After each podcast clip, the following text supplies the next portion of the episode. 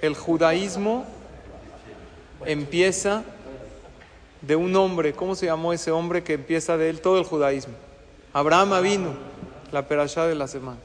¿Por qué el judaísmo empieza de una manera tan triste, tan difícil?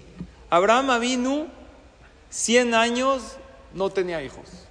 Su esposa, 90 años, era estéril, no tenía matriz. Está bien, tú dices, su papá es un tzadik. No, el papá de Abraham vino un idólatra, hacía ídolos y eh, adoraba ídolos. No tenía un papá que lo educó bien, una mamá que rezaba por él. ¿No podía Dios empezar el judaísmo de una manera más bonita? ¿Por qué empezó así el judaísmo?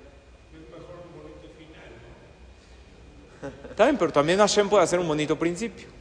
Sí, pero lo difícil es más este, satisfactorio. Por ahí.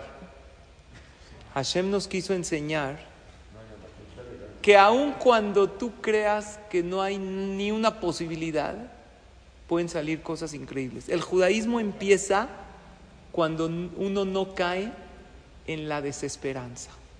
Cuando uno tiene todos los motivos para tirar la toalla, como Abraham vino y dijo, no, yo sigo confiando en Dios.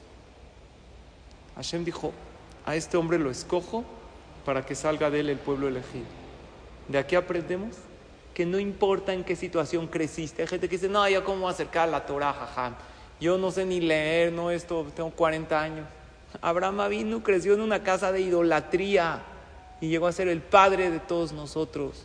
Tú empiezas la vida, Elohe Abraham, Elohe Isaac. No podía tener hijos y de ahí venimos todos nosotros. De aquí vemos que nunca hay que perder la esperanza por más difícil que esté la situación.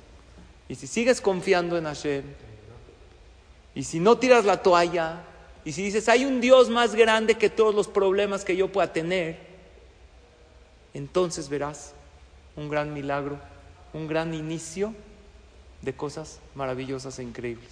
Que tengamos todos verajá y